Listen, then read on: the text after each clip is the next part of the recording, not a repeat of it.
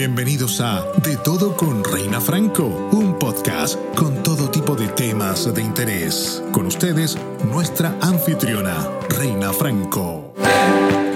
Bienvenidos a un capítulo más de este podcast. Mi invitada de hoy es una chica recién graduada de California Polytechnic State University. Estudió Animal Science, pero su verdadera voz la usa con el corazón que tiene.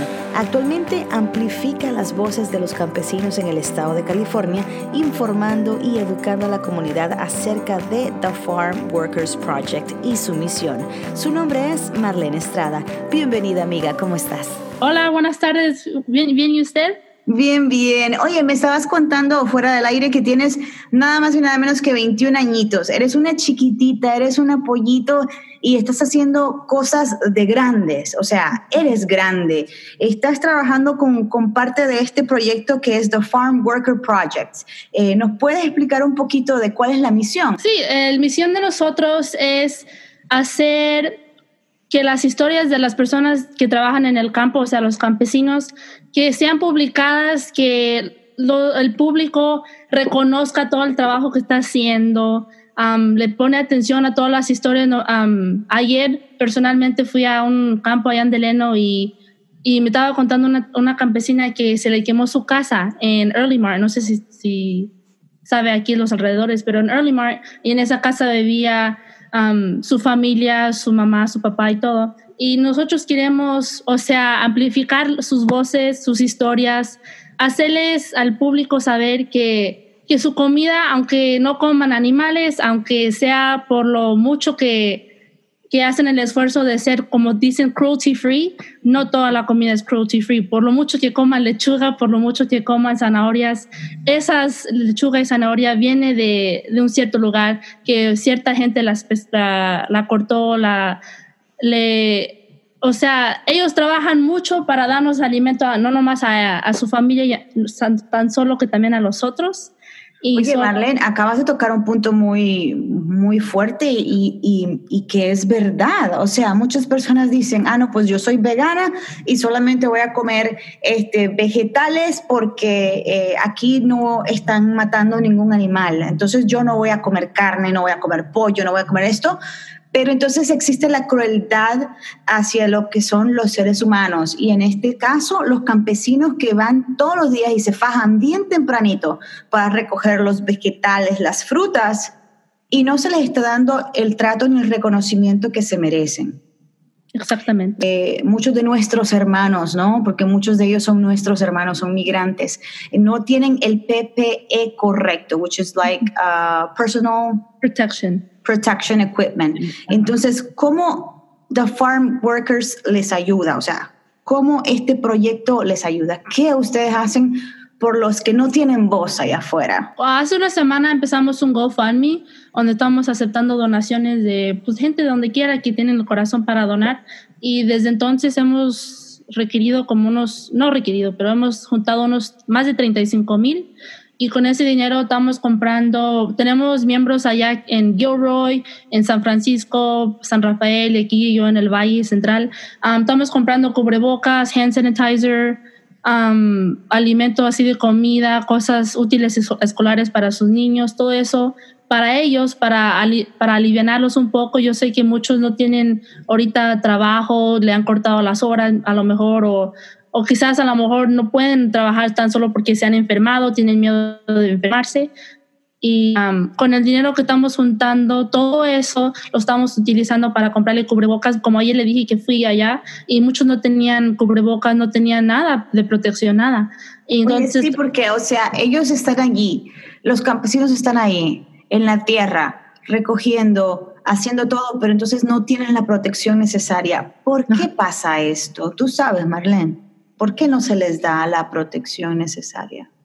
Mm, yo creo que es porque, como le dije, que muchos no, no reconocen el trabajo que están haciendo. Como muchos decimos que, que allá los médicos en los hospitales, ellos sí requieren uh, la protección que es requerida para protegerlos porque están arriesgando sus vidas todos los días para protegernos, no tan solo a ellos mismos, sino um, a toda la gente enferma, a todo el público.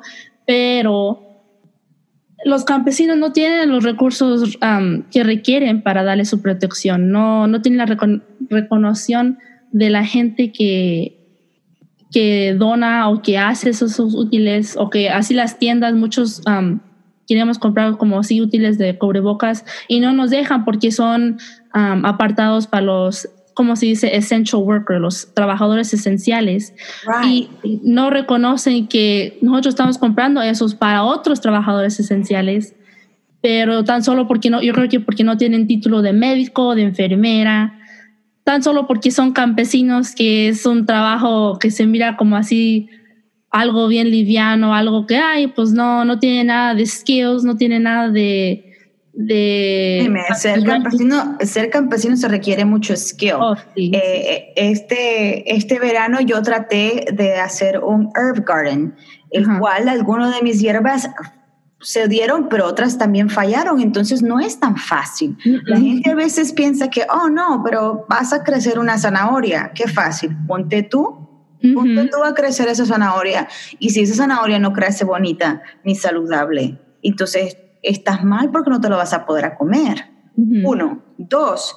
Y si llega un animal y se la coma antes que tú, te quedaste sin nada. Si llega una plaga. O sea, son todas estas cosas. Dentro de su, eh, de su página de Instagram, Marlene, ¿cuál es tu página de Instagram? ¿Cómo la gente puede seguir The Farm Worker Project?